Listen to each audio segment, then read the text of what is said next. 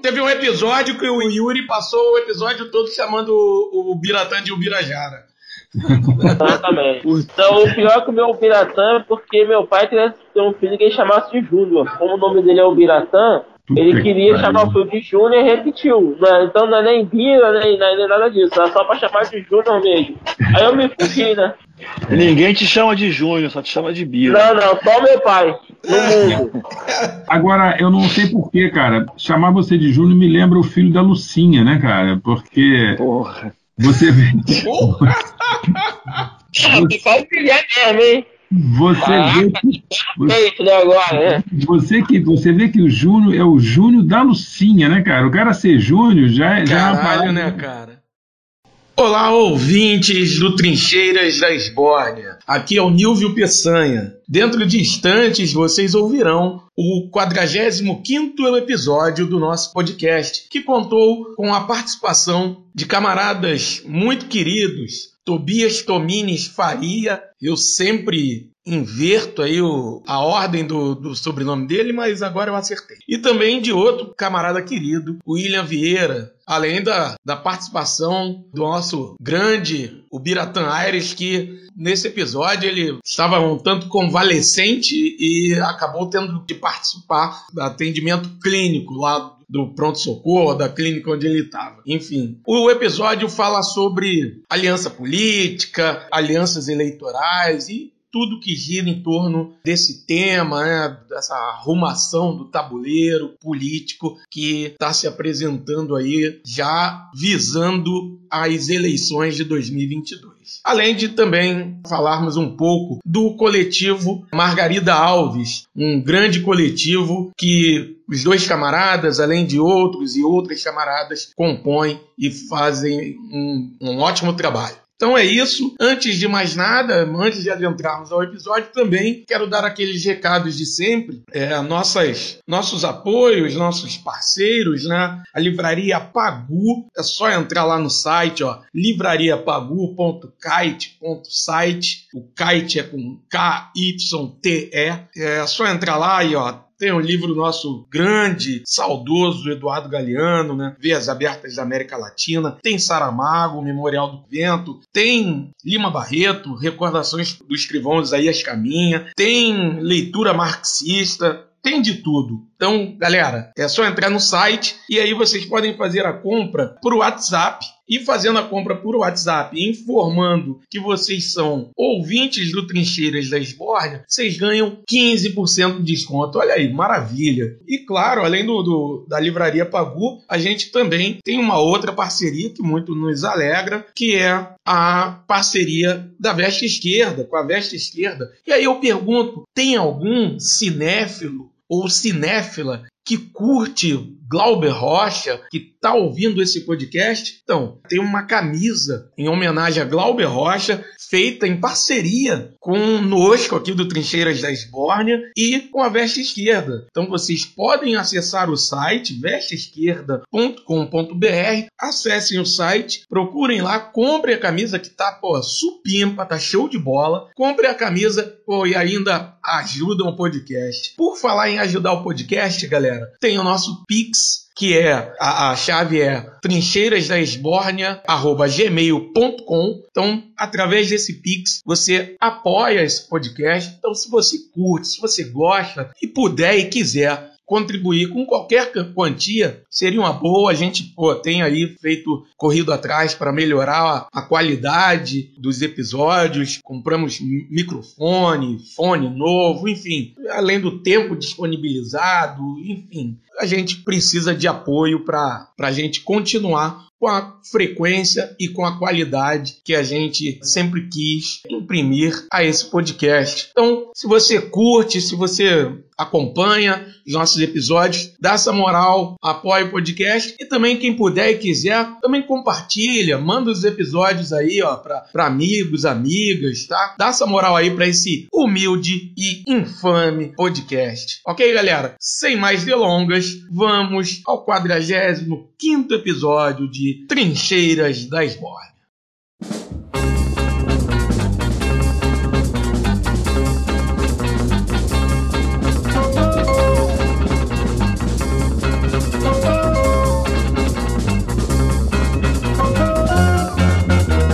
Olá, pessoas, sejam muito bem-vindos e bem-vindas ao Trincheiras da Esbórnia, ao 45 episódio deste humilde e infame podcast. Está aqui comigo o gripado e daqui a pouco atendido. Você vê que o cara é dedicado, não falta ao podcast nem quando ele tá no, na fila pro atendimento médico ali, ó. Por favor, o Biratã Aires. Olá, boa noite a todos e todas, os entrincheirados, né? Aqui direto da recepção hospitalar, né? Nessa, nesse período pandêmico de CPIs é, circenses, para mais um debate sobre a política atual nesse Brasil perdido, abandonado por Deus. Vamos lá, estamos na luta. É isso, cara. O professor Biratã Aires só me enche de orgulho.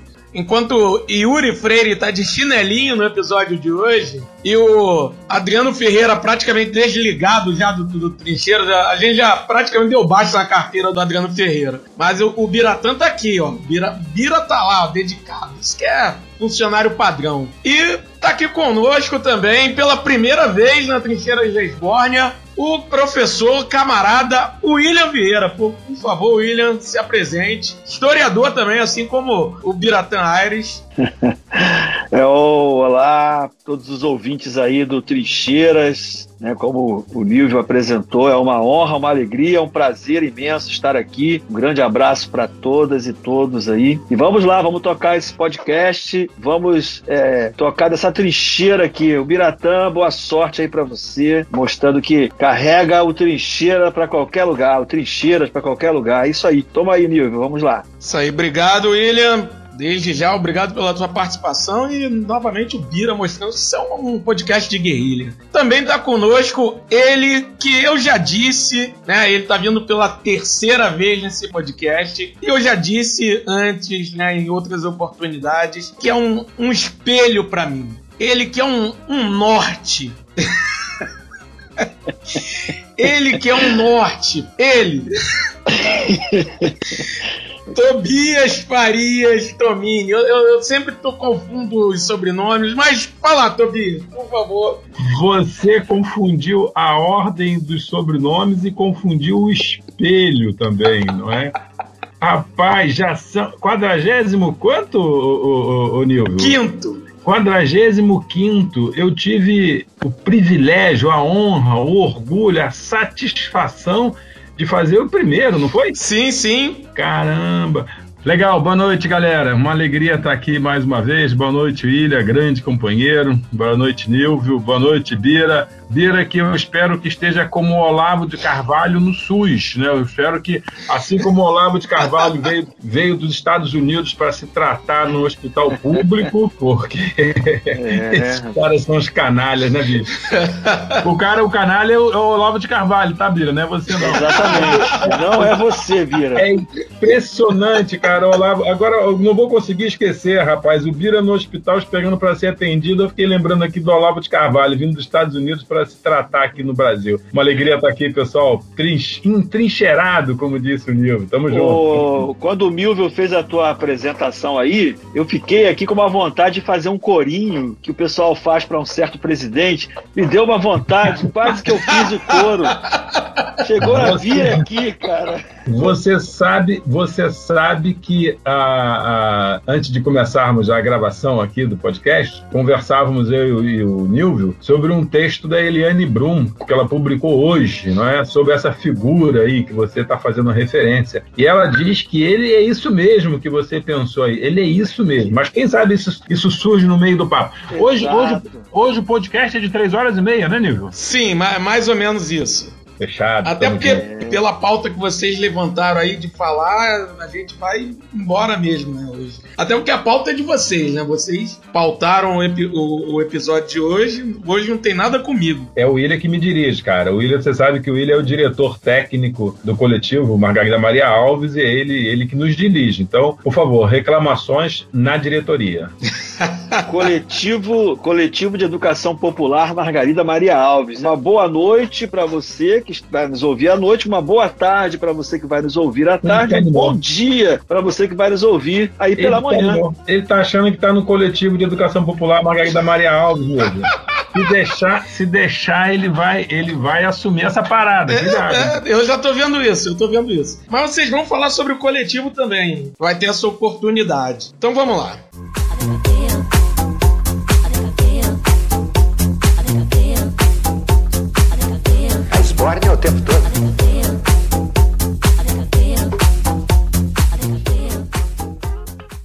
Estamos a pouco mais de um ano das eleições. Bolsonaro vive seu pior momento político, com o governo enfrentando um escândalo após o outro. Isso, aliado à presença de Lula no tabuleiro político, faz com que se acirre o debate em torno de 2022, de possíveis alianças para as próximas eleições do próximo ano. Então, quero começar jogando para vocês o seguinte: primeiro, vocês acham que realmente esse ano a gente tá falando muito cedo de eleição? Ou a essa altura a gente já realmente próximo de um ano de eleição a gente já falava, é, já se fala no Brasil, já começa a se falar de eleição ou realmente a gente está falando muito cedo? O que, que vocês acham? E até pela questão de que o próprio Bolsonaro nunca saiu de campanha, né? O Bolsonaro, desde o primeiro dia de governo dele, ele continuou numa eterna campanha eleitoral. Então vocês acham que isso tudo já antecipou ou a gente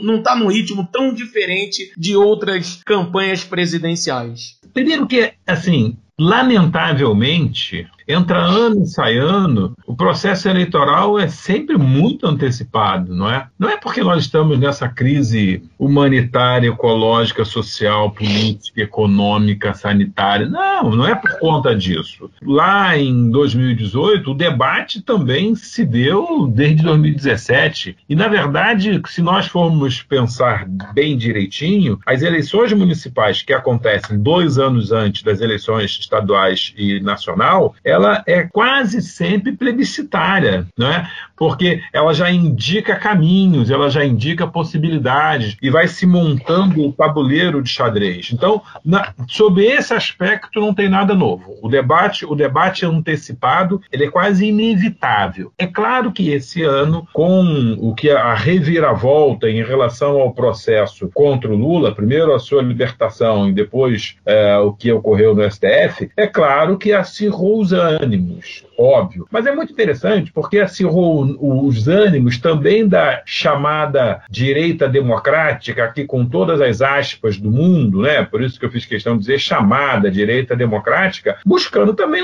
uma terceira via, um terceiro, uma opção entre de um lado Bolsonaro e de outro lado Lula. Já que, é claro, o que está no, que tá no cenário é isso mesmo, Lula e Bolsonaro. Mas esses caras vão buscar uma, uma, uma alternativa. O quadro é um quadro hoje muito claro, muitíssimamente claro. Agora, tem mais de um ano e tudo pode acontecer. Mas objetivamente, as eleições elas são sempre discutidas com muita antecedência e isso é muito ruim, porque lamentavelmente os partidos, inclusive e talvez principalmente os partidos de esquerda, não fazem outra coisa a não ser se preparar para eleições. Concordo com o companheiro Tobias, mas eu quero acrescentar algumas outras é, questões que eu considero importantes, né? Tobias falou um pouquinho aí. Antecipar, a antecipação né, da, da, das eleições não é novo, não é de hoje, né? Mas assim, eu considero que o nosso modelo eleitoral, né, que separa as eleições para governador, presidente, deputado federal e senador das eleições municipais, acaba nos empurrando para esse, esse modelo, né? A cada dois anos você tem uma eleição, ou seja, em tese, né, de dois em dois anos você tem é, um, um debate uma eleição influencia na outra, uma eleição acaba respingando na outra. E o que a gente acaba percebendo é que entramos numa, numa ciranda, não que ciranda seja uma coisa ruim, tá? Mas entramos no. Fala mal de entramos... não. Que... Não, estou falando mal, estou dizendo que entramos numa, numa roda viva Mas Roda Viva também pode ser legal, que é a música do Chico. Se falar mal de ciranda, pissolista nenhum vai querer assistir. Com certeza, com vai, querer, é, vai querer ouvir, né? Não tô falando mal. Então a gente acaba entrando nessa ciranda de que é só eleição, de dois em dois anos é só eleição. E aí é, é muito ruim para todo mundo, mas principalmente para nós que estamos no campo popular, né? porque acaba que, como o Tobias, na, na, na, parte final da fala dele, colocou, né? os partidos de esquerda acabam se preocupando, na sua maioria, com a eleição. Mas com relação a 2022, hoje já é, sai a pesquisa do Datafolha, né? A gente até pode falar um pouco dela, de que aponta 51% é, de rejeição. Em 11 de maio era de 45, chega a 51% que acha o governo ruim ou péssimo. Mas esse número ele não é tão significativo quanto a manutenção dos 24% que continua apoiando o governo, né? Talvez seja esse número que a gente precise se debruçar também, tá? Mas a eleição está aí, o debate eleitoral está presente, até porque nós trabalhamos hoje com duas possibilidades, né? Talvez essas duas: o impeachment, para impedir que o governo chegue até o final, que eu não acredito que aconteça, e a eleição, para derrotar o Bolsonaro no primeiro turno, se possível, é, de lavada, para evitar qualquer tipo de possibilidade de invasão do Congresso Nacional por parte da ultradireita, né? Boa, perfeito. Vamos lá, Bira. Eu queria, eu quero né, polemizar um pouquinho com os nossos convidados, né? Que eu particularmente não acho eleição uma coisa ruim. Tá? A gente tem eleições de dois em dois anos. Eu não acho uma coisa ruim, acho até saudável e não entendo que isso tem que nos desestimular de irmos às ruas, tá? É, eu defendo a eleição, que tenham eleições regulares, porque é na eleição que você acaba fazendo com que todo mundo pense em política, pense na questão partidária, pense nas ideias que estão em debate, sabe? A, a eleição ela motiva, porque se nós estamos aqui no canal, né, todos nós aqui somos pessoas que vivemos a política no nosso dia a dia. A gente gosta de política, de acompanhar, de ler os textos, né, de saber os debates dos partidos, mas essa não é uma realidade de boa parte da população que não tem esse acompanhamento de política que nós temos aqui. Então, quando vem o período eleitoral, é quando essa parcela da população para prestar atenção nos candidatos, nos partidos. Então, nisso eu acho bom ter eleição. É, e eu acho que um erro, aí sim eu concordo com vocês, né, o, o, erro são dos partidos de acharem que só deve se preocupar com a eleição. Né? O partido, ele, é, a eleição é bom, mas o partido tem que, tem que entender que ele não vive só de eleição. Tá? Então eu acho a eleição, enquanto instituição uma coisa boa e concordo com vocês sobre essa inércia dos partidos só achar que devem disputar a eleição e não se mobilizam como deveriam para poder estar nas ruas, né? Das grandes pautas que são debatidas no intervalo entre as eleições. Só para jogar uma, uma pimenta aí no debate. Eu, eu, concordo com o Bira completamente. Eu ia, eu ia Bira, ao, ao final da fala do William, eu ia me inscrever, não sei se é assim que se fala no podcast, é, para discordar dele, porque eu gosto da ideia da eleição de dois em dois anos, sim. O, a, na minha fala eu considerei isso, que você também me parece que concorda. O problema é só pensar em eleição. Mas ter eleição de dois em dois anos me parece interessante, porque, na verdade, é, abre a possibilidade de fazermos o debate, ainda que, em sua maioria, os partidos de esquerda não o façam, não é? Mas eu gosto, eu gosto da ideia de dois em dois anos. Se tivesse, sei lá, uma consulta pública, eu, eu votaria na manutenção do formato que é hoje e não eleições gerais de município a, a, a país é, de quatro em quatro anos. Eu gosto da ideia. Eu acho que esse, essa é uma oportunidade muito interessante de fazer o debate com a população. Mas, reforçando o que o Bira colocou, o problema é só fazer isso, não é? E aí não tem jeito, não tem jeito, porque, vamos lá, ainda que possamos eleger o, o Lula, que eu acho que é uma chance grande que nós temos pela frente, se nós tivermos um Congresso medíocre que nem tem hoje, vai ser muito difícil governar, não é? Sobretudo se o Lula. Não vou, não vou abrir aqui um outro franco de debate, não, tá? Mas, sobretudo, se o Lula fizer as opções que ele fez quando presidente da República, que em vez de buscar apoio na população, buscou apoio no Congresso Nacional, por isso aquelas alianças das mais espúrias possíveis. Mas eu gosto da ideia, assim, de eleição de dois, dois anos. Posso, que eu fui citado, acho que eu tenho direito a uma réplica aí, né? Fica à vontade. Primeiro que eu não sou contra as eleições, eu só não, não concordo e não gosto desse modelo é, de eleição em dois e dois anos. Realmente eu não, não, não gosto, não acho que contribua efetivamente para a democracia, para a consolidação do debate político. E tem outras questões. Por exemplo, é, se gasta muito dinheiro de dois em dois anos para fazer uma eleição, né? se envolve um número muito grande de voluntários no trabalho. E outra coisa, esse modelo também ele acaba promovendo algumas questões muito sérias de, por exemplo, vou dar um exemplo concreto, né? Alguns exemplos. Um prefeito que depois de dois anos resolve ser candidato a, a, a governador e abandona lá o seu município que votou nele para ser prefeito, não para ser governador. Isso acho que poderia é, é um para mim é um problema. E eu acho que esse modelo de dois e dois anos ele acaba contribuindo ainda mais para que a gente viva nessa sandice de se falar de política só na eleição. A política tem que fazer parte no processo todo. A gente até costuma falar, Tobias usa uma, não sei se é metáfora, isso acho que é metáfora, mas é uma expressão muito interessante, né? Que ele diz o seguinte: o que te engorda não é o que você come entre o Natal e o Ano Novo, né? né? Não, é, não é só aí, é o que você come de um ano para o outro. A mesma coisa é o processo eleitoral. Fazer política é entre uma eleição e outra, não somente para aquela eleição, mas o processo todo. Por isso que eu defendo, mas quem sou eu, né? Não vai mudar nada o fato de eu defender isso, mas é só um posicionamento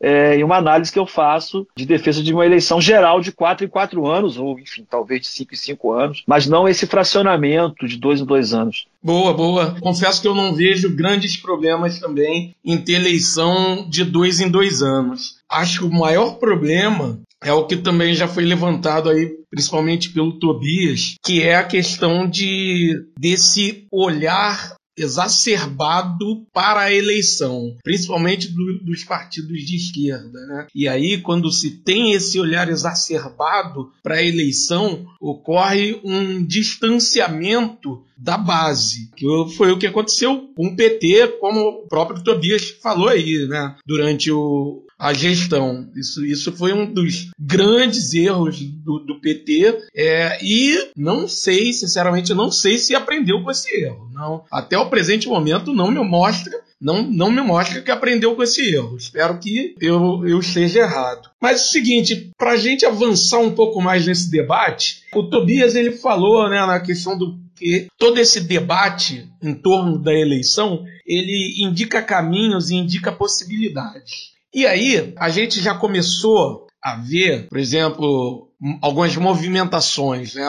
Marcelo Freixo se movimentando aqui no Rio, propondo aí uma, uma frente ampla, até com a, a chamada direita democrática aí que o Tobias falou, né? Engraçado que essa, essa direita democrática até, até anteontem ela ela estava junto com a milícia, né? Tava pau a pau ali. Hoje em dia ela é direita democrática, né? Dudu Paz nunca, nunca né, esteve aliado com esses camaradas, né? Hoje são democráticos, mas tudo bem. nunca colocou ninguém para fora da, de suas casas e tal. Enfim, mas hoje é, é a direita democrática. Então o, o Freixo ele está propondo e, e aqui eu não tô fiz esse comentário, não estou nem julgando, não, só estou expondo um fato. Né? O Freixo ele né, já começou esse, essa aproximação com, com figuras como Eduardo Paes, como Rodrigo Maia, e também com a presença do Lula ali indicando, né, já deixando claro que também tá, tem a presença do Lula já indicando uma possibilidade também de uma troca de figurinhas ali com o próprio Rodrigo Maia, quem sabe né, com o PSD aqui no Rio e tal. O Lula já, já sentou para conversar com o Fernando Henrique, com várias figuras. Há quem diga né, dele buscar um, um vice do campo empresarial. Já indicaram 843 vices para o Lula, dos mais variados campos, enfim. E aí eu queria saber de vocês agora todas essas movimentações, a começar por essa ideia de uma possibilidade de uma frente ampla para governador aqui no Rio. Como vocês enxergam essa questão aqui capitaneada pelo Marcelo Freixo, principalmente essa movimentação dele saindo do, do PSOL, indo para o PSB, esse movimento? Como vocês enxergam? Como vocês avaliam? Cara, não é simples, né? Não é simples. Vamos lá. Primeiro, ainda em relação ao Lula, é, eu não acho que o Lula tenha o dedo, não. Para mim, o Lula coordena esse movimento. É, sim, sim. Lula, Levei é... um susto agora. O que tu ia falar? Não. Que é isso? Isso é um podcast de família. É, o, o, Lula, o Lula não tem o dedo, não. Ele, ele coordena esse processo. Ele, ele, ele é o principal articulador. Sim, com certeza. O, o Lula, o Lula o Lula precisa ser estudado, a sua capacidade, a sua engenhosidade, sem dúvida alguma, sem dúvida alguma, não é? Se a gente não for fazer juízo de valor, porque eu acho muito legal quando a gente fala assim, eu não quero fazer juízo de valor e senta porrada. É, eu diria que o, que o Marcelo está lá no, no, no, no direito dele, e mais do que isso, ele nunca negou isso, é? Eu confesso que eu estranhei a escolha do PSB. Eu, eu, eu jurava que ele iria para o PT, é, mas que ele sairia do PSOL era mais ou menos claro, porque o PSOL, em sua maioria, não, não apoia essa movimentação dele.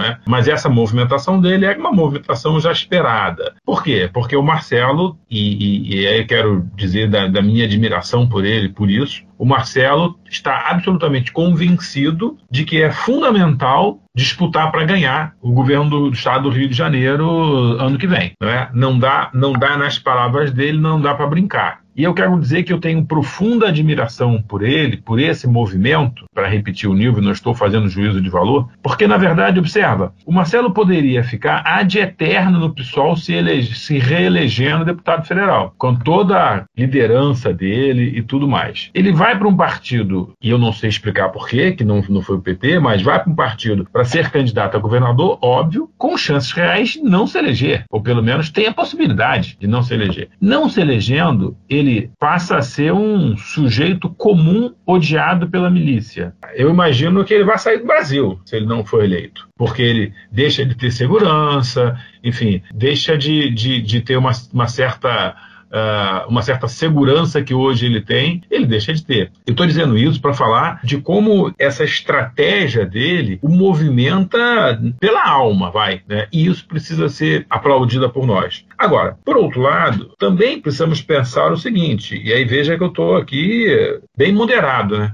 Também precisamos pensar o seguinte: o que, que a gente quer no ano que vem? Porque, por exemplo, quando setores da esquerda, setores da esquerda do PSOL ou fora do PSOL, criticam o Lula e diz que não, não tem que ser o Lula e o Lula já era ou coisa parecida, eu fico me perguntando o que, que é da vida no ano que vem. Porque não adianta. No bloco anterior, nós falávamos da necessidade de não só votar. Nós não estamos condenando a eleição, porque, na verdade, quem define, quem define é o parlamento, parlamento e o executivo. É o legislativo e o executivo. E o judiciário são os poderes. Ora, nós precisamos eleger muitos deputados federais e senadores, nós precisamos eleger um presidente da República diferente do Bolsonaro e nós precisamos eleger muitos governadores. Nesse sentido, eu quero dizer que bato palma para o Marcelo Freixo. E acho, e acho que eu espero muito mesmo que haja consenso em torno do nome dele. Acho difícil, mas gostaria muito que tivesse consenso para ele ser o candidato. Concluo dizendo o seguinte: me parece que esse é o movimento do Lula, sabe? De tentar levar o PT a apoiar o Marcelo, para que nacionalmente os partidos que apoiam o Marcelo aqui possam apoiar o Lula. Me parece que esse é o movimento. O ruim de falar depois do Tobias é que sobra pouca coisa, né? Deixa ele falar primeiro, aí ele fala tudo. Mas é bom também, porque aí eu consigo falar, por exemplo, é, sobre esse movimento, né, esse jogo de xadrez aí que o livro foi colocando, essas trocas. É, só quero lembrar o seguinte: o Rodrigo Maia tá onde? Tá no PSD. É, o Rodrigo. Foi no PSD Rodrigo... mesmo? Foi no PSD, o do Kassab. É, então, ele foi no PSD mesmo. Ele foi expulso, ele foi expulso, né? do, ele foi expulso. expulso do DEM. Foi expulso do DEM. Ele saiu ele pela tava... direita, né?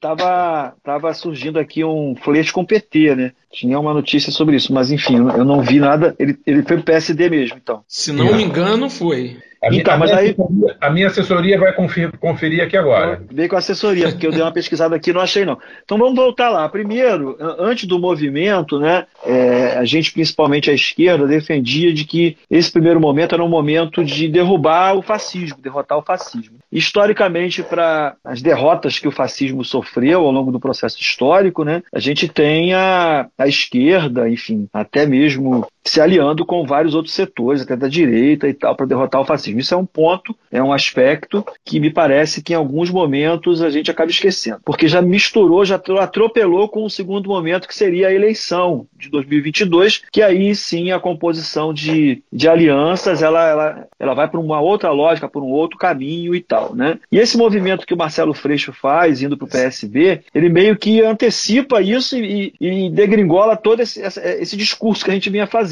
né? Porque ele pega esse discurso de derrotar o fascismo e joga ele lá para a eleição, né? Para justificar um pouco essa mudança, acreditando ele que somente com uma aliança ampla seria capaz de, de vencer o, a eleição estadual. Enfim, claro que, que essa é uma análise que a gente tem que levar em consideração, sim. As chances da esquerda, do PSOL, né, numa aliança com o PCB, com o PSTU, com a UP, de vencer uma eleição para governador do estado é, muito pequena, muito difícil, principalmente levando em consideração a, o voto conservador do, do, Rio de Janeiro, né, que a gente tem aqui. Tá? Mas aí, o Tobias, eu entendo que a ida dele para o PSB é também uma estratégia assim coordenada pelo próprio Lula. Eu acho que o Marcelo trocar o PSOL pelo PT não representaria uma possibilidade dele conseguir fazer essas alianças que ele acha que é importante. E o PSB surge aí como, assim, dentro de todas essas legendas, né, um partido meio que neutro, praticamente, quase neutro, né, tem só o um nome de partido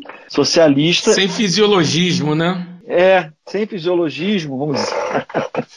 Mas assim, é a legenda que poderia abrigar essa possibilidade de até o PT vai entrar nessa aliança, é, o PCdoB vai entrar nessa aliança, o PDT tá, não entra, mas você vai ter outros que, que, que vão entrar nessa aliança para o governo do Estado. Então aí talvez esteja a explicação. Né?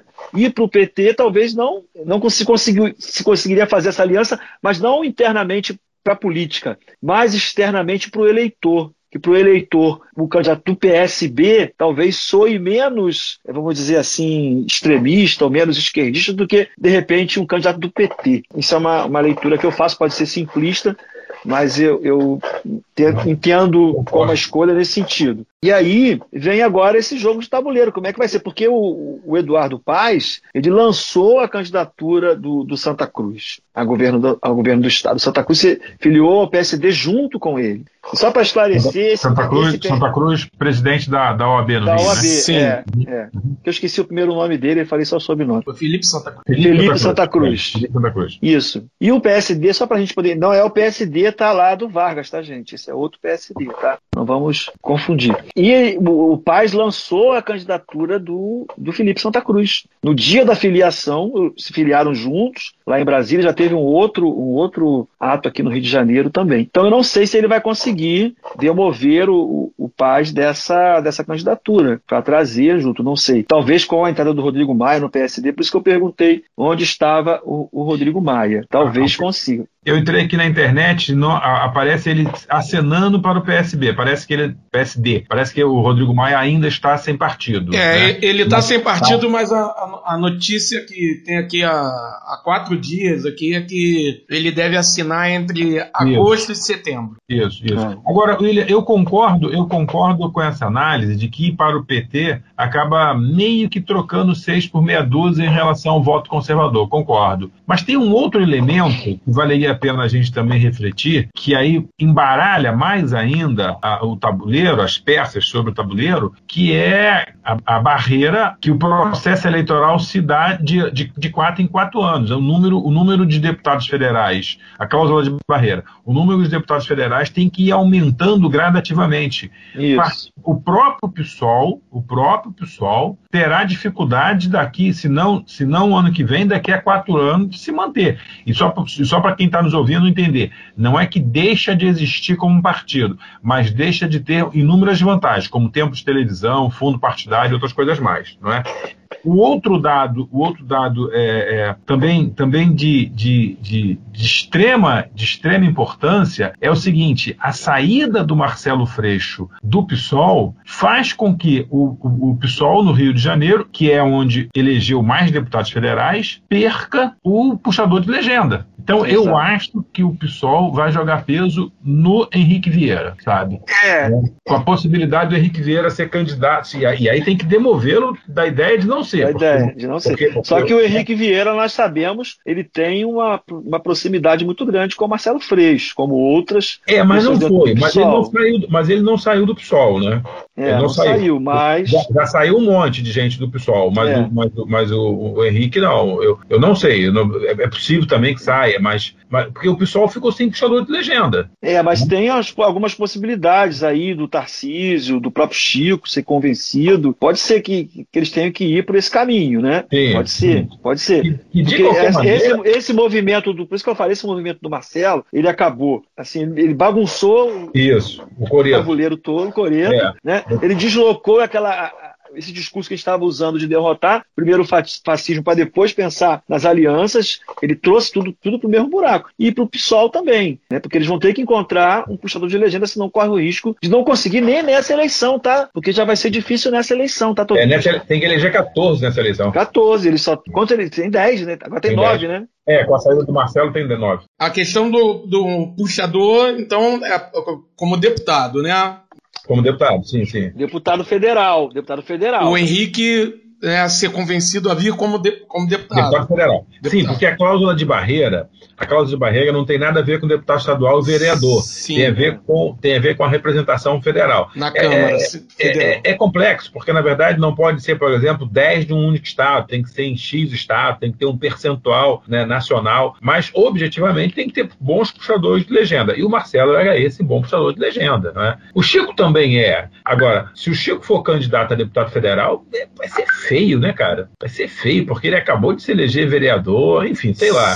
Mas, Sim. enfim, a, a questão é, é, sobrevivência, a sobrevivência parlamentar do partido, a sim. sobrevivência financeira do partido, a sobrevivência sim, sim. de espaço de, de tempo de TV e rádio. Uhum. Não é só TV, é TV e rádio. Uhum. Partido. Que, diga de passagem, é muito importante e, lamentavelmente, é o que esses partidos mais fazem, né? Já que não tem trabalho de base. Só para ter uma ideia, o Marcelo teve 342 mil votos em 2018. É muita coisa. aqui agora. É muito é, voto. Ele ficou em é segundo lugar, voto. né? O mais votado foi o Hélio Negão, né? Foi. Isso. É muito é um absurdo, porque na eleição anterior ele não, ele não se elegeu vereador em Nova Iguaçu. Mas, o, mas quando ah, ele mas... botou o nome de Hélio Bolsonaro. Bolsonaro é. Foi no é surf, né? É. Foi na onda. Mas então, por falar em sobrevivência, Bira, você está sobrevivendo aí? Como é que tá? Dê sua contribuição aí ao debate. É, eu penso o seguinte, duas coisas. Sim, que o pessoal carioca, né, ele perde né, com a saída do Freixo, mas eu creio que em termos de votos, o Henrique Vieira, como foi citado, e o próprio Chico Alencar, eles conseguem contrabalançar. Até porque o Chico é, é, sempre foi o federal mais votado do PSOL. Né? Só que aí ano passado, na eleição passada, o Chico veio senador e o Freixo herdou esses votos, né? Pegou bastante votos que o Chico geralmente ganhava. Então eu acho que o PSOL carioca, ele não perde tanto, porque ele tem o Chico ali como puxador de voto e o Henrique Vieira, que é um cara que aparece na televisão, pode ajudar bastante, né?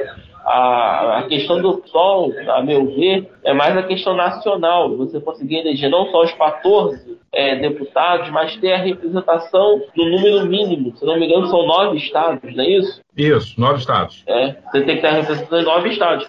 Então, não sei se o pessoal consegue essa representação dos estados, tá? E, assim, em relação ao Hélio Negão, ele foi eleito naquela onda do Bolsonaro, que eu creio que essa onda diminuiu um pouco, né? Eu acho que esse voto foi todo no PSL em 2018, ele vai se distribuir um pouco mais a partir de como o próprio PSD, que foi citado, né? Tem muitos deputados, candidato ligado ao Bolsonaro que é filiado ao PSD. Né? Pode até ser que o MDB consiga né, ganhar uns votos. Eu, eu, acredito que aquela onda de voto 17, né, é, o Bolsonaro já, já, já, vai diminuir, e, mas esse voto conservador ele vai continuar entre os partidos conservadores. Eu acho que o movimento do Freixo, se ele conseguir uma coligação com o PSD do Rio, Freixo governador, Felipe Santa Cruz vice, eles, eles até conseguem o voto conservador na majoritária. Mas eu que na proporcional vão ficar nos partidos do, do, do Centrão, PL, PSD, MDB, não acredito que mude isso de figura, não.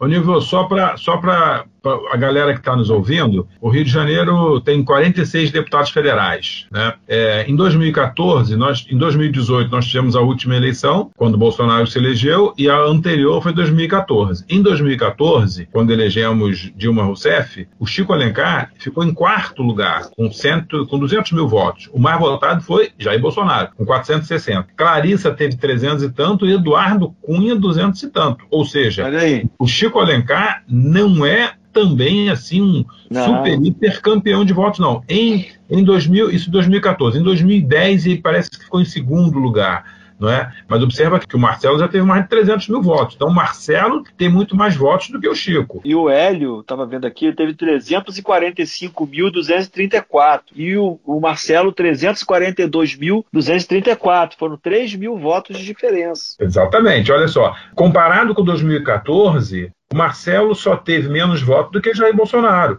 Então, assim, porque a análise que o, que o Bira faz em relação a número de votos, com absoluta certeza, o PSOL perdeu, cara. Sim. O PSOL perdeu. E outra, eu tenho dúvida se o, o Henrique Vieira topa ser candidato, hein? a deputado federal, sobretudo. Mas vamos lá, vamos tocar. Só para aproveitar aqui que a gente está falando então de números e a minha assessoria é extremamente competente. Aliás, queria agradecer aqui toda a assessoria aqui presente.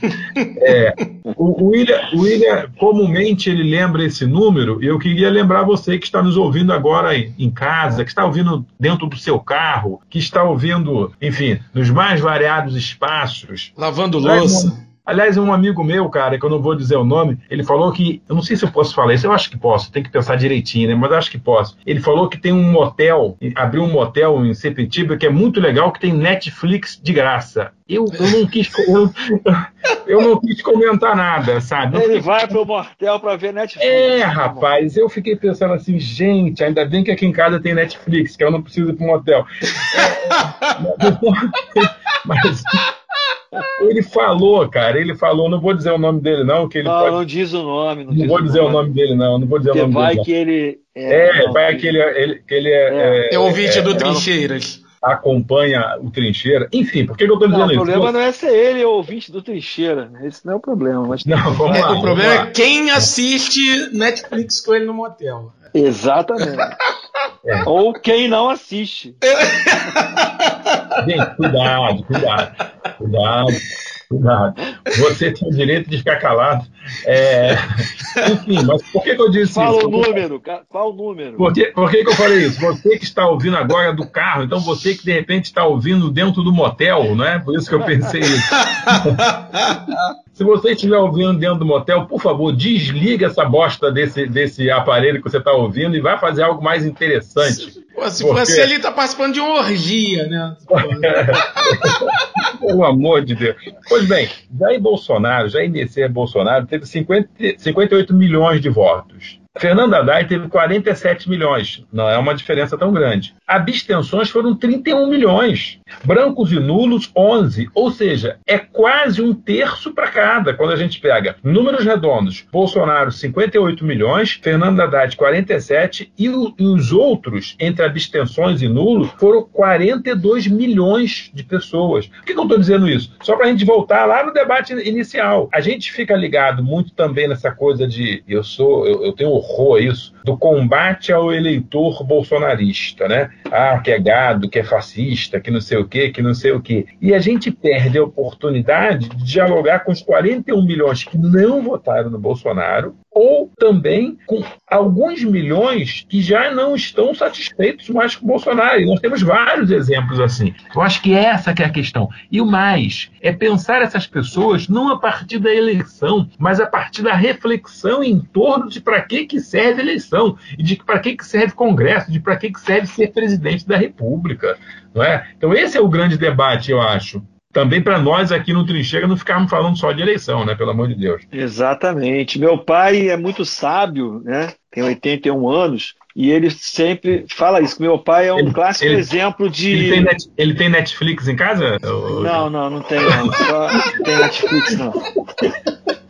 Porque o meu pai ele é um grande exemplo de que lá em 89 ele era totalmente anti-PT. Ele brigou comigo porque eu fazia campanha pro Lula, eu era filiado ao PT, posso falar isso aqui, não tem problema nenhum. E ele brigou, assim, eram brigas. E aí veio o primeiro governo Lula e ele foi convertido, se converteu. Ele e minha mãe foram totalmente convertidos, hoje eles são lulistas, né? E ele sempre fala: os 39 milhões, só quando o homem for candidato que os 39 milhões vão votar nele, porque na visão dele, os 39 milhões, que são esses aí que não votaram, que eu sempre falo, desde 2018 eu falo isso, a gente precisa procurar os 39 milhões. E aí ele sempre diz, os 39 milhões, agora que o homem está solto, vão votar nele. Né? Nessa fala sábia dele que a gente precisa pensar nesses 39 milhões, que, ou no caso aqui, se a gente for arredor, fazer bonitinho, né, vai dar mais de 40 milhões de, de, de, pessoas que não votaram em nenhum dos dois, né? Exatamente, 41 milhões. Eu vou aproveitar a fala de vocês dois, essa fala aí falando sobre é, os 39 milhões, essa galera que não votou em nenhum dos dois e tal. E, e aí o seguinte, beleza, o, o, o Lula, com certeza ele já tá, né, tá focando nesse nessa parcela aí, tanto que ele vem acenando né, para um, esse essa parcela que seria uma, uma parcela de centro. E aí é dentro desse aceno que aí começam a surgir as polêmicas, né? Polêmicas que eu digo que são as chamadas alianças com, fulano, com ciclano, com a conversa aqui, a conversa colar. E aí o, o seguinte, a gente já falou, por exemplo, aí de ter né, sentado para conversar com, com Eduardo Paes, com Rodrigo Maia, o Freixo Idem ali. E aí o seguinte, eu queria saber de vocês a opinião de vocês. Porque assim, a minha visão é o seguinte: beleza, a gente tem que derrotar o Bolsonaro, ok. Mas o projeto não pode ser só esse tem que ter um programa de governo de esquerda. Né?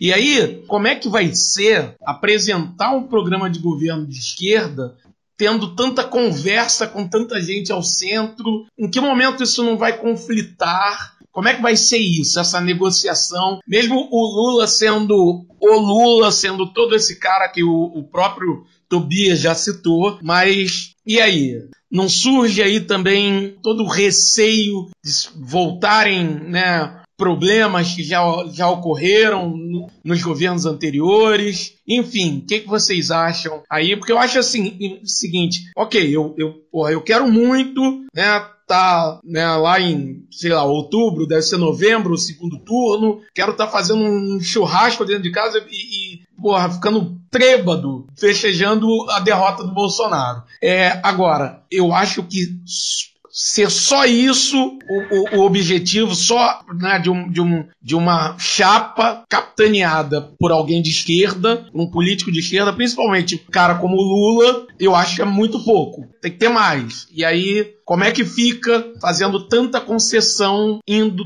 se ele for muito ao centro? Como fica isso aí? Pô, eu não vejo tanto, muita, muita perspectiva de um programa é, de esquerda com a configuração de aproximação desses setores aí, necessários para derrotar talvez o, o, presidente. Também a gente precisa ver como é que vai ficar a configuração dos partidos do Centrão. Com certeza alguns vão abandonar o bar à medida que a situação vai ficando pior, né? Então eu não vejo assim, não vejo programa de esquerda, não consigo, não consigo ver. Mas e, e aí que vem talvez a, a, o grande pro, um dos grandes problemas, né? Porque a gente está numa situação tão ruim, uma situação tão próxima, mergulhados num no governo fascista, né, que a, a única saída que a gente tem mais próxima, mais viável, é a eleição de 2022, é para tirar esse grupo que está no poder. Porque não é só a figura do presidente, né? é tudo que está, a composição que a gente tem hoje de 6 mil militares, ex-militares em todos os escalões do governo, o avanço é, desse pessoal todo que estava aí nos esgotos, né, e que apareceram, gente de tudo quanto é lado da pior espécie possível. Então, talvez, e, e essa necessidade da gente conseguir derrotar isso tudo, vai se abrir mão, talvez, de um programa de esquerda. Por isso que eu não consigo ver esse programa de esquerda nesse, nessa aliança que está se configurando. Eu estava até tentando aqui configurar quais seriam os partidos, né? até para a gente poder ter uma noção, falando em termos de partidos, né? É, junto com o PT numa candidatura do Lula, quais seriam os partidos que estariam juntos Mas assim, não consigo ver nessa, nessa, nessa configuração de arranjo né, que, se, que se apresenta. Vamos lá. Para começar, eu quero falar isso. Aí o Tobias vai falar outra coisa para depois eu voltar. Tá, vamos lá. Primeiro, derrotar Bolsonaro é fundamental. Então é isso. Certamente nós aqui, todos e todas as pessoas que, que vão, que estão nos ouvindo, né? Consideram isso, porque se alguém acha que não tem que derrotar o Bolsonaro, não vai ficar uma hora ouvindo né, o trincheira. Derrotar o Bolsonaro é fundamental. Aliás, tem uma, tem uma muito boa, você deve ter recebido no WhatsApp, né? Eu voto numa rapadura, eu voto num copo de cachaça, eu voto, mas no Bolsonaro eu não voto, não. Né? Bom demais, né? Bom demais. É daquele jeito, né, bicho? É daquele jeito. Eu só não consigo me imaginar votando no Cabo da Ciolo, né, cara? Mas tirando o Cabo da Ciolo, eu, eu, eu, eu votaria em qualquer um daqueles que estava lá na, na, na, na eleição de 2018. Não sei, ele é vascaíno, né? é, eu voto em qualquer um, qualquer um. Então derrotar o Bolsonaro é fundamental, primeiro. Segundo, Segundo, sobre o Centrão, o Centrão já está dando demonstração, sabe, de um certo incômodo ali com o Bolsonaro, porque o Centrão é o seguinte: o Centrão não tem partido, o Centrão tem governo. O Centrão não tem relação com o partido, ele tem relação com o governo. E ele, e ele faz a conta o tempo todo. Né? E ao fazer a conta, inclusive, para mim, os, os, os, militares também estão fazendo a conta. Porque o que o Pazuello e os seus têm demonstrado, isso, isso é, humilha a, a, a, os militares. Os militares. Veja, eu estou falando militar sério, não é, não é que não seja de direita, não, porque ele pode ser de é, direita sério. Sim. É, então, assim, é, é, com certeza, com certeza. Então, tem isso. Aliás, um parênteses, o Bolsonaro não consegue um partido para chamar de seu, né? É, ele está sem partido há quase dois anos. Né? Bolsonaro está sem partido e, e, e, ele, claro, tem que ter um partido e ele não consegue. Ele, cada hora ele acena com um, ele que já foi de tudo quanto é partido, é, ele está sem um partido para chamar de seu porque ele quer entrar no partido e, e, dominar o partido. E os partidos do centro, eu, na minha avaliação, não deixarão, porque no fundo, no fundo, os partidos do centro querem continuar tendo a sua independência para continuar continuar fazendo aquilo, a única coisa que eles sabem, né? Que é parasitar, que é, enfim, aquela raça. Pois bem, por último, o programa de governo. Veja, nós nunca tivemos um programa de esquerda. Por que, que agora a gente vai ter que ter? Nós não tivemos um programa de esquerda em 2002, em 2006, em, 2000, em 2010, nem em 2014. O que, que agora vamos ter? Entretanto, entretanto, eu tô cagando pro programa, tá? Porque eu saí do PT em 2000. Eu não quero discutir programa, eu não vou discutir programa. Eu quero, eu quero discutir lá no dia a dia, no meio da população, eu quero discutir a ideia do programa, o que para que, que serve um programa.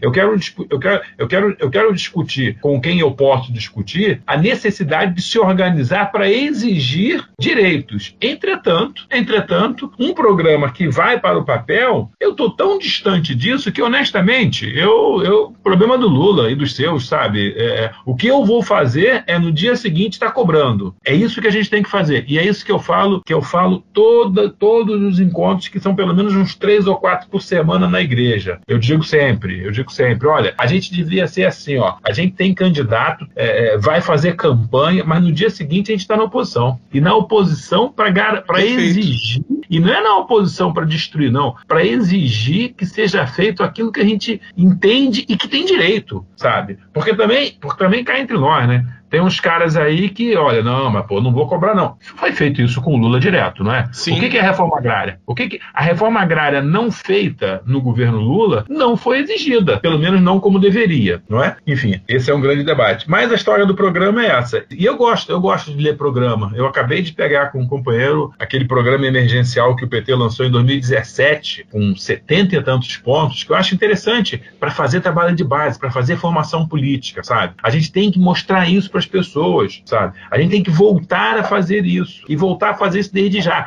O debate eleitoral, não nos termos que eles que ele é colocado, mas o debate eleitoral, falando da sua importância, a gente tem que fazer isso desde já. A gente tem que começar, nós falamos sobre isso na última reunião de coordenação do Margarida, a gente tem que, no ano que vem, começar o ano lembrando que tem eleição e para que serve a eleição e como é que a gente faz para escolher candidatos. Esse é um grande debate. Antes do meio do ano, já começar o ano falando disso. Né? E assim, se a gente fizer um, um exercício bem, bem bem breve de memória, né? É, a gente vai lembrar de 2011, 2012, 2013, 2014, 2013 principalmente, que a gente pode colocar aí como um marco. 2013, 14, 15 até 16 até o impeachment, até o golpe. A gente encontra aí várias, vários movimentos, várias lutas na rua dos partidos de esquerda, enfrentando o governo que era um governo do PT, eram governos do PT. E nós estávamos assim, na rua, as greves constantes do magistério, enfim, os movimentos que aconteceram em todo canto do Brasil. Então, acho que, que a, a,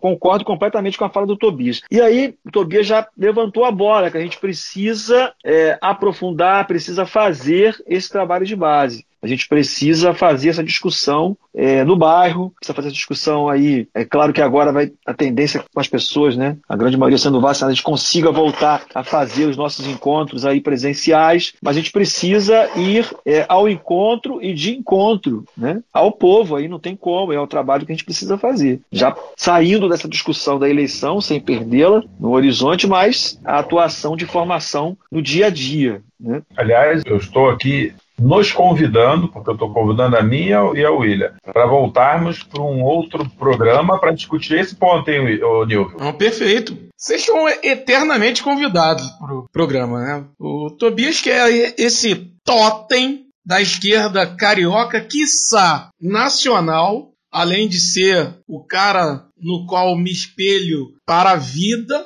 né? Então. Quase um mito. É, é... E agora, senhores que não estão vendo, é, enfim. Vamos lá. O Tobias está fazendo imagens obscenas aqui, mas obscenas aqui, é. É de agradecimento, ele está fazendo imagens de agradecimento. Vocês estão vendo que eu estou quieto, não estou falando nada. O Nil, o Nil fica ali insistentemente tentando me arrastar né, é, é, para o lado dele, mas vocês percebem aí que eu não, não reajo, não falo nada, não é? Mas está tudo certo. É, eu, eu concordo, concordo bastante com o que vocês falaram. Sim, concordo inteiramente com, com o William. Não tenho, não tenho nenhuma ilusão de que o governo possível e tomara que venha a ser um governo do Lula, né? Porque se a gente tiver um governo do Lula é porque o Bolsonaro foi derrotado. É, enfim, é, mas eu não tenho nenhuma ilusão de que esse governo é, é vá ser um governo né, de esquerda. E como o Tobias falou, porque né, a gente não teve um programa, programa de esquerda no, no, no, nos nos governos anteriores. Concordo muito com a fala do Tobias de que eu acho que a gente tem que, logo nos primeiros dias, né, no primeiro vai ser difícil, porque vou estar tá com muita ressaca mas, né, mas a gente tem que cobrar, né? E, e, assim, e cobrar realmente incisivamente, né? Porque eu acho que foi um grande erro dos movimentos sociais né? É claro que a gente sabe que tem, tem movimentos sociais que até dependem bastante do, do, do PT, né? É, e movimentos que merecem todo o, o, apoio e respeito, né? Como o, o, MST, por exemplo, né? Porra, é um puta do movimento, mas a gente sabe que, que PT sempre esteve intrinsecamente ligado ao, ao, ao MST e, e, isso é, dificultou bastante com que o MST é, tivesse um, uma ação mais ativa durante os governos, né? Mas, por exemplo, esse discurso de que ah, teve mais assentamento e tudo mais, cara, foi muito pouco. Ainda assim, foi muito pouco para um governo que se diz um governo de esquerda, né? Então a gente espera é, que haja mais cobrança da parte da esquerda, dos movimentos, de nós militantes, que, que possamos ir para a rua se for, for, preciso, né? E eu acho que em algum momento será, possamos ir para a rua e, e cobrar, porque esse retrocesso foi muito rápido. Né? Então, esse retrocesso tem que ser revertido. E eu vejo que muito desse retrocesso só vai ser revertido com uma cobrança realmente incisiva, em virtude da queda de braço que vai haver ali por causa das forças que vão acabar compondo possível governo Lula. Para a gente caminhar para o final, é claro que vocês podem acrescentar mais alguma coisa.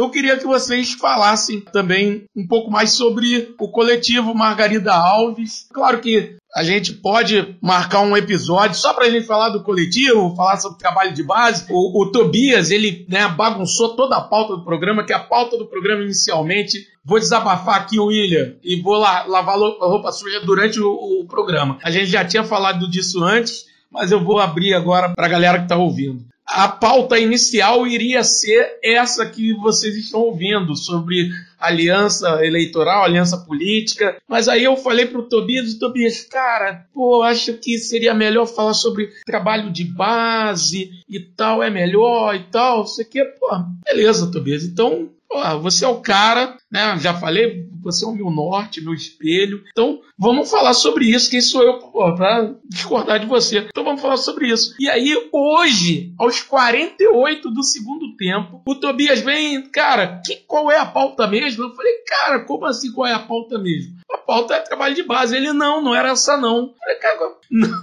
não era essa não.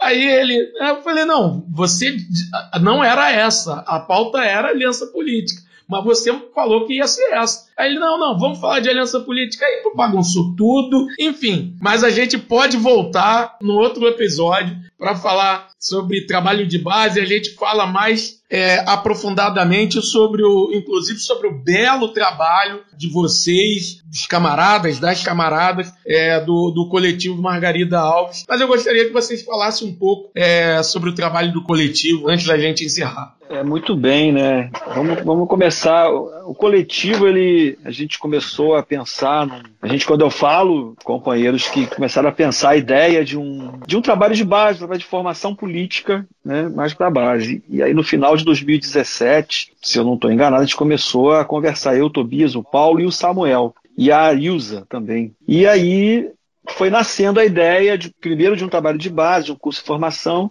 e aí acaba nascendo o curso básico de formação política Marielle Franco, em 2018, e a ideia de se formar um coletivo de educação popular. Né? A gente compreendia e compreende até hoje que a educação popular é o que a gente acredita como caminho de formação, não é o único, mas é o que a gente acredita, né? Então, assim, nasce a ideia de um coletivo de educação popular e o nome da, da companheira Margarida Maria Alves, uma, uma homenagem por ter sido uma mulher do povo, uma mulher que fazia educação popular, uma líder, né, que foi assassinada. Então, assim nasce e a gente começa com o primeiro projeto do, do curso básico de formação política Marielle Franco em 2018, que não era curso básico de formação política Marielle Franco, era só curso básico de formação política. Mas a primeira aula, no sábado, foi a aula inaugural foi exatamente na semana do assassinato da Marielle, ela assassinada numa quarta-feira, e a gente começou no sábado. E ali a gente batiza em homenagem a Marielle, dá o nome do, da Marielle ao curso. E a partir daí, então, a gente, é, no início, éramos apenas eu, Tobias, o Paulo e a Arilza, né, que compunham uma ideia de uma coordenação desse coletivo. Né. À medida que o curso básico ele foi enfim, acontecendo ao longo de 2018, né, a gente também foi pensando em outras ações de formação é, e trazendo, e outras pessoas foram se incorporando ao, ao, coletivo. Mas esse período de 2018 até, até aqui, até 2021, né, mesmo com a pandemia, a gente não para com a pandemia, né? Primeiro, a coordenação do coletivo ela vai ganhando novas pessoas, nós somos, somos em 10, não é isso, Tobias? 10 ganha outras pessoas e também a gente vai construindo espaços de formação política também. Claro que essa formação política ela tem também um viés aí é, cultural, né? tem um viés artístico aí no meio dessa formação política, né? É, e assim o coletivo ele, se, ele se, vem se constituindo. Com a pandemia em 2020, a gente acabou é, meio que migrando forçadamente para esse mundo aqui digital, né? Esse mundo digital, visual, audiovisual, desenvolvendo alguns projetos que na verdade não existiam antes, né? Inclusive um dos projetos que a gente tem pronto, a gente não conseguiu colocar ainda em prática, que é a gente tem uma escola de formação, que é a escola de formação política Vitor Gianotti, que ela já está pronta, é uma escola com duração de dois anos, é um curso de formação está toda pronta, com todas as disciplinas, inclusive com alguns nomes já de, de, de, professores, mas a gente não conseguiu fazer. é, alguns desafios. A gente tem desafios e projetos, né? Que não se resumem apenas a, ao que nós temos feito até agora. Os minicursos, as semanas, os cursos de férias, né? Ou os programas na internet, o curso básico Marielle. A gente tem alguns outros projetos que, com o retorno gradual, né? Do presencial, a gente pretende colocar aí e fazer. Então, em linhas gerais, eu, eu fiz assim mais que um histórico, né? Para não fugir um pouco da, da condição de historiador, mas o Tobias vai falar mais um pouco vai falar, fazer uma fala mais, so, mais sociológica, mais filosófica, não, mais não política do não coletivo mesmo. agora. Não mesmo, não mesmo. Não, só, só, só um detalhe que é interessante. Antes da pandemia, o William já, já instigava a gente a fazer eventos no YouTube. A nossa primeira aparição no YouTube foi antes da pandemia, né, William? Temos lá talvez Bem uns, antes, muito talvez, antes da pandemia. É, talvez uns três programas antes da pandemia, não é? Mas era algo a gente entendia que era importante, mas não era. É, a gente não dependia daquilo para sobreviver. Já o mini curso, pelo menos um deles, é o contrário. Ele existiu, a sua primeira versão foi presencial, foi aqui no espaço, no espaço nosso aqui, do Segunda Política, que o William deu o curso sobre o que é o fascismo, foram três dias de curso, sexta-noite, sábado e domingo, parte da manhã, e depois ele migrou para as redes, migrou para o formato online, né? Então, nós, nós, esse é um detalhe interessante também. A gente tem uma série de, de enfim, de atividades, é, é quem está de fora às vezes acha que é fácil, mas o Nilvio sabe como é que é difícil né, fazer tudo isso, não é coisa simples. A gente tenta, a gente tenta dialogar com interlocução, a gente não gosta de usar o termo público, né? A gente não é artista para ter público. A gente busca ter interlocução mais ou menos dirigida. Por isso os diálogos, né? Então nós temos o diálogo de fé e cidadania, o diálogo de história. A gente queria montar o diálogo de cultura, diálogo da juventude, são, são enfim, interlocução dirigida. Na última reunião da coordenação, a gente enumerou uma série de questões que a gente precisa se dedicar, já se preparando para o fim do distanciamento social. Um deles é entender que tem três espaços ou três grupos sociais, ou sei lá o termo que a gente queira dar, que a gente entende que tem que priorizar. Um é a juventude, mas a juventude que estão nas, nos colégios estaduais, nas escolas de ensino médio ou seja, que está geograficamente reunida ali, mas que depois vai para o território, que é o segundo espaço, a territorialização. Mas territorializar a partir então dessa juventude. A juventude das, dos colégios, que a gente não quer, a gente, no nosso horizonte, não está trabalhar com a juventude organizada, que tem um monte de juventude organizada por aí. A gente gostaria de ter interlocução a partir de figuras como Nilvio, a partir de professores e professoras, ter interlocução com essa juventude. Segundo, a necessidade de ter territorializar o trabalho. Não adianta. O curso no Simpra é importante? É, mas ele é desterritorializado, porque, na verdade, quem vai para o Simpra, em sua maioria, não é quem está lá na base, lá no dia a dia. Então, a territorialização. E terceiro, que nos parece vital, sobretudo nesse tempo que nós estamos vivendo, é ter interlocução com o povo que está nas igrejas, e sobretudo nas igrejas católicas de onde nós viemos, onde a gente já tem alguma interlocução. Esse é um pouco o quadro, sabe? E a gente está muito animado. Ah, é importante, o Nilvio, inclusive, presenciou, é, nos últimos dois atos, nós fizemos transmissões ao vivo, né? Isso. Não, não sei Exatamente. Se, não sei se alguém assistiu, William, mas que foi legal, foi. Né?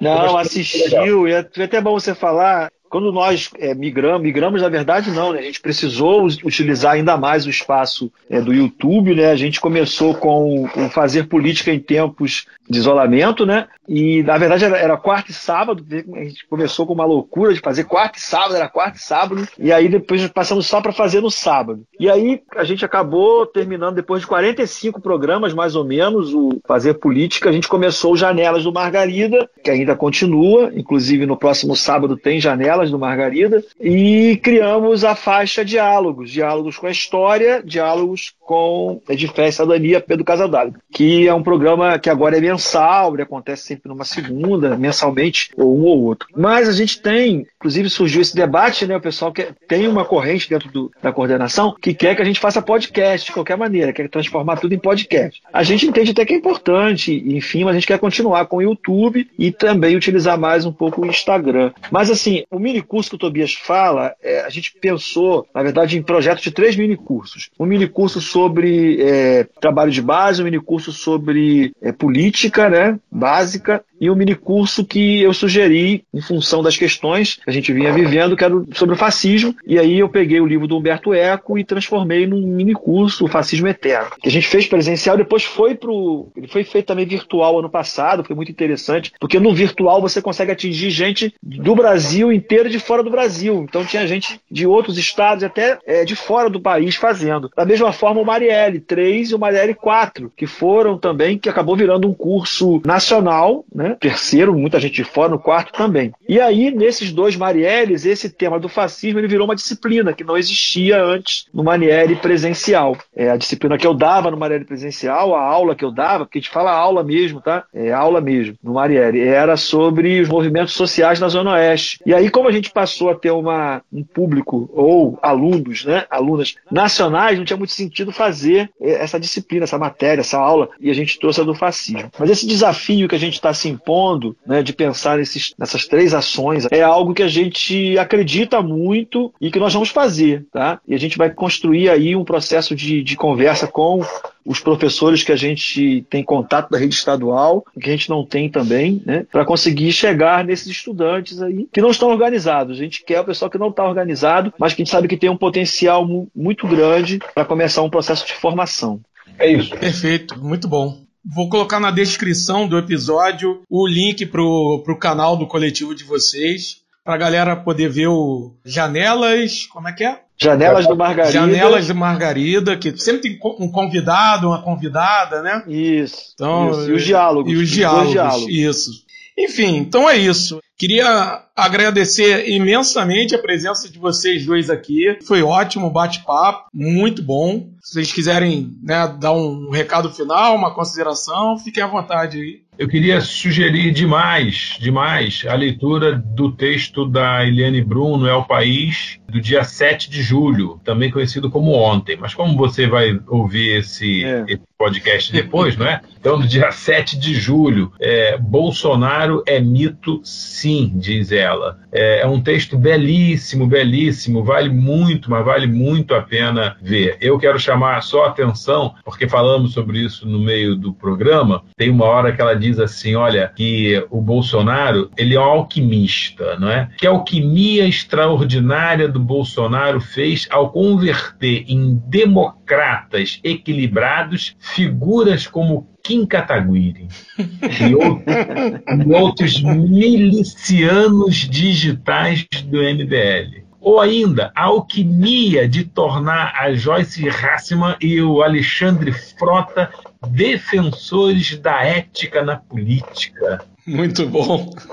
Sem contar alguns expoentes da imprensa que colaboraram ativamente para que Bolsonaro fosse eleito e hoje se horrorizam não é? são antirracistas, são feministas desde pequenininho. Vale a pena a leitura, fica aí a, suge a sugestão. Nilvio Peçanha, obrigado pelo convite, sempre uma alegria. Obrigado a você que está nos ouvindo. William Vieira, sempre uma alegria trabalhar contigo, meu irmão. Sempre. Um abraço queria, a todos e todas. Queria agradecer o Nilvio, queria umas palavras finais aqui, né? É, você que está nos ouvindo, quando for no canal do coletivo, todos os programas estão gravados. Alguns estão bem organizados em playlists, outros eu ainda vou organizar, mas está tudo lá. Você vai encontrar entrevistas lá, ó, raras, personalidades raras. É só ir até lá. Tem também no mesmo no Facebook também do canal. E eu queria pedir licença ao nível para fazer uma divulgação bem rápida. Eu estou também com um projeto solo de um podcast chamado Conexões, que começou, tem dois programas no ar, mas ele vai voltar porque eu convido as pessoas para conversar, mas elas furam comigo. Mas está lá o Conexões, que é um podcast, é um, esse é um, é um projeto é, solo, tá? Mas queria agradecer e convocar você que está aí nos ouvindo, você que, que, gostou, por exemplo, do conhece o que ouviu falar, o que está conhecendo agora né, do trabalho do, do coletivo, para nos procurar nas redes sociais, para vir somar com a gente, para contribuir, né? A gente precisa nesse trabalho de formação que a gente acredita que a gente quer fazer nas comunidades, aí na sua comunidade, aí no Piraquê, em Santa Margarida, aqui no Santa Veridiana, aqui do lado, até no Rola, vamos entrar no Rola, não tem medo. A gente entra no C Cesarão, e estamos aí. É só vir procurar a gente vamos juntos. E não deixem de seguir o Trincheiras da Esbórnia. Muito obrigado, muito bom, muito bom. Pô, eu que, eu que agradeço muito a presença de vocês, terem aceitado o convite. E é isso, esse foi o 45 episódio do Trincheiras da Esborne. Muito obrigado a todos e todas que nos ouviram.